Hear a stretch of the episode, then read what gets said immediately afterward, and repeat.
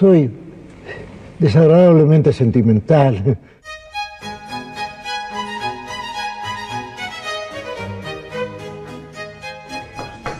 Policía, jodete por no estudiar, le dijo.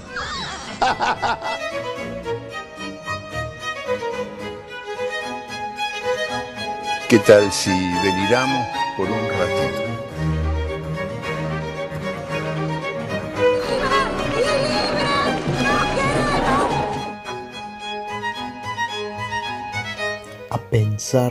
De todo.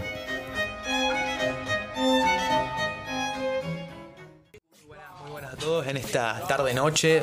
Vamos a empezar con este segmento llamado para pensar un poco, vamos a pensar un poco de todo y hoy vamos a pensar la educación escolar. Qué palabrita. ¿No? Estoy acá con mi compañera Sol. ¿Todo bien, Sol? Todo bien. En el segmento anterior hicimos dicotomía entre lo que es la educación cotidiana y hoy que venimos a tocar precisamente lo que es la educación reducida a la escuela, ¿no, Benja? Exactamente. ¿no? Vos sabes que hay un, como un problema a veces tenemos... Esto no lo tomen mal mucha gente, es como crítica, no tanto a la... un poco la docencia y de parte mía al colegio en sí.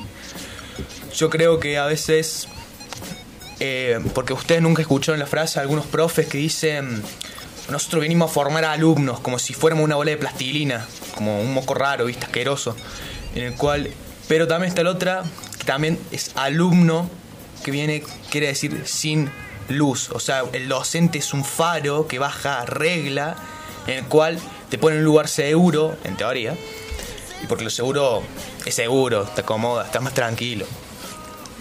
Sí, ¿no? Es la institución en realidad. Ese edificio, esa cosa que tiene ahí atado y forma o, o te destruye a la persona. Sí, es que el mensaje en realidad se ha distorsionado. La historia parece ser impracticable solo por ser cosa de próceres, ¿no? Solo los días de tan prestigiosos personajes pueden pasar a ser fechas o a formar parte de las efemérides, ¿no? La historia aparentemente ya parece estar totalizada y este es un ahí queda algo flojo porque los libros también con contenidos estremecedores, con historias estremecedores, le siguen perteneciendo a la materia de lengua, ¿no? Se sigue forzando la lectura pese a lo que la psicología recomienda que no se haga porque le quita todo tipo de atractivo. Incluso estimados escritores como lo es Jorge Luis Borges decían que no se tiene que forzar la lectura porque la lectura tiene que ser una cosa hedónica, tiene que ser una cosa del placer. Él decía que si un libro nos parece tedioso lo dejemos. Ya será Shakespeare digno de nosotros y nosotros dignos de Shakespeare. Un genio ese Shakespeare. Ah. Bien, también un poco, como vos decías, como que cuando, viste, cuando tenés que leer, che, mañana te dice el profe de lengua, la historia, léeme esto, pero todo esto sí, pero... Y no te gusta, capaz es una lectura creativa en la cual llega la inspiración. Y a veces eh, se pierde un poco el sentido de la clase. ¿Qué quiere decir esto? Cuando yo pierdo sentido de la clase es cuando yo me aburro, no me gusta. Capaz el profe te dice, prestame atención, pero no me, no me gusta. No, esto lo, lo va a necesitar. ¿Pero para qué? Y no sé, para comprar pan. Mi... Pero eso ya copo en un momento y no, no tenés que comprar pan. Bien, ocurre que también nos olvidamos de mostrar a los docentes como personas que pueden rectificar y retractarse de vez en cuando. Y en vez de mostrarlos como robots y entes dueños del saber, ¿no? Eh, la erudición a veces puede ser coordinada por los alumnos, la modalidad puede ser organizada en ocasiones por el cuerpo estudiantil por más que no se lo mencione. Es más, es nuestro derecho exigir los temas que nos inquietan y nos interesan dentro de cada rama, de cada materia. Muy bien, ahora justamente hay gente asquerosa, incluso, y esto es un tema bastante sensible y soy consciente de que es bastante sensible, que hay gente asquerosa ocupando tan delicados cargos como lo es la docencia. Gente que critica a los alumnos y humilla a infantes y adolescentes por cómo se visten, en vez de estar enseñando que juzgar a alguien por cómo se viste es superficial, superfluo y es algo cruel y condenable. Capaz por eso eh, como decía antes, se le pierde sentido a la clase o a la escuela en un momento de ya no le, no le entendés sentido, porque también una pregunta muy buena, ¿cuál es? Capaz la respondan después como quieran, ¿para qué sirve el colegio? Hay gente que ve al transcurso escolar como un filtro donde va a llegar la mejor persona sin acatar que la otra quizás pueda tener desempeño en otro en otro campo. Hay gente gente que solo cobra, gente que se conforma como en cualquier parte de la vida que ve como venganza, como una decisión vindicativa, arruinar el estropeo. Y esto es cierto, lo he escuchado de gente docente incluso, que ponerle una mala calificación o mandarle una nota, estropearle lo que es el proceso académico, lo ve como una venganza, ¿no? Así como hay gente que no, también, profesores que, bueno, son profesores por que le gusta ser profesores también. Y también tenemos uno acá, un profesor que nos va a contar un poco muy bien, está acá eh, el profesor eh, Diego, es profe de historia y también especialista en ciencias sociales. ¿Cómo estás, Diego? Hola, ¿cómo andas, Benja? ¿Todo bien? Bastante bien. Eh, bueno, en teoría nosotros te vamos a hacer algunas preguntas. Y la primera pregunta sería, para que el docente genere más interés en un chico, ¿tiene que haber amistad entre alumno y docente? Si hablamos puntualmente de lo que es el interés, se pueden buscar distintas estrategias más allá, digamos, de lo que es la amistad, digamos, ¿no? Eh, pero sin duda, digamos, de que reforzar los vínculos pedagógicos entre el estudiante y el docente eh, es un elemento de suma importancia para poder generar una motivación en el proceso de enseñanza y aprendizaje. Aunque también, digamos, hay otras estrategias además de esa. Hay una cuestión, digamos, con el tema, con, la palabra de lo que es amistad ahí, ¿no? Porque mm, siempre la amistad está está vinculada, digamos, al respeto mutuo, al respeto del estudiante hacia el docente y del docente hacia el estudiante. Muy bien. Y siempre también, digamos, en ese respeto mutuo, los roles tienen que estar bien establecidos, ¿no? Porque muchas veces suele suceder, digamos, de que entre la amistad que se pueda establecer en ese vínculo, hay una delgada línea que se pueda romper. Y en esa delgada línea también se puede romper el vínculo pedagógico y eh, una enseñanza y un aprendizaje que se pretende o se intente transmitir, ¿no? Claramente. Y sí, porque así como vemos profesores que abusan, que violan, que violentan, hay profesores que efectivamente no. Yo creo que el problema decanta cuando el fin es aprobación y no aprendizaje, cuando la educación se vuelve como solo una cuestión burocrática, una, una cuestión de trámites. Solo tenemos que retener información, solo se admite derrota, lo voy a decir pertinentemente al nuevo segmento que se agrega hoy, solo hay derrota en lo que es el campo de la educación física, si es que la clase no se hacía con volei para las mujeres y fútbol para los chicos chicos. Otra vez vemos esto de la obediencia ciega. Y bueno, yo le quería preguntar a Diego por qué mm, esta por cómo insistir en este estudio, en cómo insistir en el estudio de la carrera de docencia que es tan vapuleada, que se somete a faltas de respeto, a malos pagos realmente, pues se somete a malos sueldos, que es muy importante en esta sociedad. ¿Por qué insistir en la carrera de docencia? En realidad, digamos, si hablamos de carreras vapuleadas o de profesiones vapuleadas, tenemos muchas profesiones vapuleadas. No solamente la del docente, ¿no? Absolutamente. Tenemos profesiones vapuleadas en, distintos ámbitos, inclusive, por ejemplo, en el ámbito de la salud, eh, en el ámbito de la seguridad. Eh, también, digamos, tenemos que pensar, digamos, qué entendemos por el concepto de vapuleado, ¿no? O hacia dónde vamos con eso. Si lo hablamos de un punto de vista económico, si hablamos, digamos, de un punto de vista de cómo la sociedad ve a la persona que desempeña tal profesión. En este caso, si me hablas puntualmente de la educación, la educación en sí está siendo muy cuestionada. De hecho, por ejemplo, yo estaba escuchando recién, estaba escuchando Sol cuando hablabas ahí, cuando estaba en espera, y que tienen, tienen, digamos, ustedes una mirada muy crítica con respecto a la educación, que también tiene que ver, digamos, con el papel que juegan las instituciones actualmente, ¿no? El papel de la institución escolar, el papel de todas las instituciones estatales actualmente están en cierta forma siendo muy cuestionadas por que sus roles no alcanzan para poder cubrir todas las problemáticas que se están generando desde el punto de vista social. Y la escuela, por ejemplo, en este momento ha nacido específicamente para transmitir, ¿no?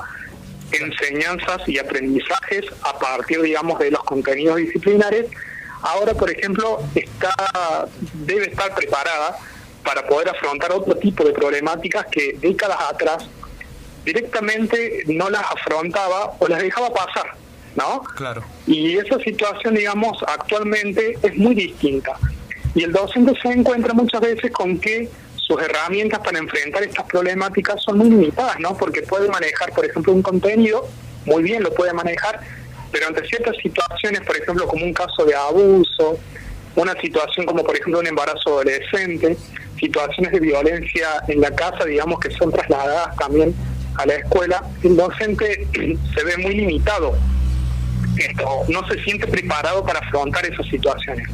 Afortunadamente, hay mucho, digamos, para investigar. Eh, también depende mucho de la disposición personal que uno tenga, ¿no? Como para poder interiorizarse sobre estos temas y puntualmente establecer un vínculo de sensibilidad con los estudiantes, ¿no? Porque muchas veces nosotros podemos ver en el aula un estudiante que está triste, pero si yo, por ejemplo, voy a seguir dando fracciones y no me voy a centrar puntualmente en qué es lo que le pasa a ese estudiante, lógicamente que ese estudiante no va a tener ganas de agarrar una carpeta, ¿no? Claramente. Entonces, la idea tiene que ver con cómo nosotros nos disponemos ante las problemáticas que están que atraviesan toda la institución escolar. Pero una institución, pero no es solamente la carrera del docente la que puede estar vapuleada, a eso es lo que voy, digamos, con la pregunta de Sol, sino que hay una mirada muy crítica, digamos, y muy cuestionadora de la institución escolar en sí. Ahora, lo que ha pasado con el contexto de la pandemia ha revelado otra cosa, digamos, que el espacio escolar se ha valorizado nuevamente, ¿no? Porque porque el espacio escolar no solamente es, un espacio en donde se transmite un contenido, sino también es un espacio de encuentro entre estudiantes y un espacio de encuentro entre docentes y estudiantes. Y eso también se extraña. Vos sabés sobre que todo en este contexto, ¿no? Sí, sí, vos sabés que sucede mucho más en, los chicos de sexto, ¿no? Eh, tal cual. Yo estoy en sexto y yo extraño a mis compañeros porque yo, eh, eh, aparte de formar un vínculo con los profes, que lo he formado bastante bueno, extraño a mis compañeros porque yo, aparte de ir a, por así decir, aprender, me iba a me divertía en el colegio. Igual, ¿Sí? También lo que eh, va con la otra pregunta, eh, voy a explicar un poco, ¿no? Eh, ¿Por qué creo yo mucha, muchas veces de por qué muchos chicos dejan el colegio? Porque siento que... Porque, porque siento que justamente se ve de otra forma la educación y estaría bueno tratar de verla y pensarla de otro modo. ¿Me seguís un poco? Sí, sí, te sigo absolutamente. Yo veo que la ven a la escuela como una herramienta. Me refiero porque yo desde, va, desde primer año otras cosas, he visto y dice, y pensado, y bueno, esto yo tengo que estudiar esto porque, qué sé yo, ¿en qué me va a servir álgebra en la vida? No, no sé qué voy a hacer. ahora, ahora te voy a hacer una pregunta. ¿La educación está en crisis? Mira, cuando nosotros generalmente eh, hablamos de la palabra crisis, automáticamente lo asociamos a, algo negativo, ¿no? Digamos, decimos crisis emocionales, crisis existenciales, crisis en la educación, pero la crisis en sí eh, se relaciona a un cambio. Eh, puntualmente el concepto de crisis de las ciencias sociales se ve con una situación de un pasaje de un estado a otro estado. Y si yo lo tomo, digamos, a ese concepto, teniendo en cuenta ese significado, y podríamos decir absolutamente que la educación está en crisis. Pero está en crisis porque tiene que necesariamente estar en crisis, ¿no? Para poder cambiar y para poder atender a las demandas que ustedes como estudiantes quieren, la educación tiene que modificarse en todos los aspectos y en toda la estructura. ¿no? Y la pandemia, este bichito, eh, está haciendo todo, vino a poner también a generar, digamos, un poquito más, poner en el básico, para que se vea, digamos, de qué manera esta educación está en crisis, ¿no? Por ejemplo, eh, la pandemia reveló la desigualdad de acceso, por ejemplo, a la información, a la comunicación, a los recursos tecnológicos de estudiantes, al manejo de los docentes con respecto a los, a los recursos tecnológicos que se tuvieron que poner a trabajar, digamos, y a capacitar fuertemente para manejar estos recursos y ponerse en contacto con los estudiantes. Eh, eso entre otras cosas. Digamos, es una situación de tránsito y las crisis no son crisis que se den a corto plazo, sino que cuando hablamos de crisis como cambio, estamos hablando de una crisis que se da a largo plazo. Y seguramente que la educación va a cambiar. Y va a cambiar seguramente para mejor, ¿no? Pero bueno, nosotros justo, ustedes como estudiantes, y nosotros como docentes estamos en este momento de transición hacia un cambio que yo siempre de manera optimista lo veo para mejor. Claro, bueno. Muchas gracias por responder las preguntas. Damos por... ¿No? Ahora quiero hacer una cosa, Sol, no sé qué quiere decir. Eh, no, bueno, muchas gracias, Diego, por formar parte de este segmento. No nos tomamos a la ligera tu opinión para nada. Eh, bueno, yo tengo que dar por cerrado este segmento. Quiero, me gustaría contar de mi trayectoria en lo que ha sido el colegio. En mí, por lo menos, el colegio me ha mostrado más de una vez mi carácter gregario, que hace jactancia y hablar desde cosas que me iban a hacer en ese entonces mantener mi reputación. He sido aplicada y me he sentido inteligente ingenuamente pensando que ser inteligente y ser aplicada es lo mismo. Eh, tener alta valoración escolar me hizo sentir bien, así no me haya esforzado, y tener bajas notas me hizo sentir mediocre, miserable y me hizo sentir incompetente para la vida que me estaba esperando. He regulado ya mi autoestima en proporción a una nota. Em, eh, personalmente yo amo estudiar, pero no me gusta ir al colegio porque siento que es un ambiente de abulia terrible. Creo que hay mala energía, por lo menos en mi colegio. Yo entendí muchas veces al colegio como una corriente en proceso de un mundo corriente que me está esperando, donde nadie hace una pausa para mirar con detenimiento las cosas, porque las cosas ya tienen un ritmo indiscutible aparentemente. Eh, el estudio solo está encadenado con el colegio, solo le incumbe al colegio, solo se pueden estudiar las cosas que son el teorema de Tales, los sujetos tácitos, las células procariotas, el estudio no va más allá, es lo único que va a valer en la cancha colegial. Entonces, Indudablemente, también me parece, me gustaría tocar el tema del Internet, ya que tocamos el tema de la pandemia, que es una herramienta útil, no quepa duda, pero hay mentes que creen estar cansadas de un día productivo por depositar horas en el colegio que automáticamente hace a las horas productivas, por alguna razón, cada vez estamos más cerca del título que creemos querer. Entonces, esta mente llega cansada un día productivo, entre comillas, y necesita la atrofia de colores y sonidos que son atractivos y la entretienen. Esta mente necesita ser entretenida. Y bueno, está demonizado y hasta romantizado el odio para con el estudio. Yo tengo otro concepto, si se me permite, todas las personas para mí aman estudiar porque efectivamente todas las personas ahondamos e indagamos en los temas que nos interesan y este proceso, basta este proceso para hacer del estudio verdadero. Solo esto es estudio. El estudio te embelece, el estudio te apasiona. Etimológicamente, recibir un golpe de, que te deja estupefacto es estudiar. Eso es el estudio. Recibir un golpe que te deja estupefacto.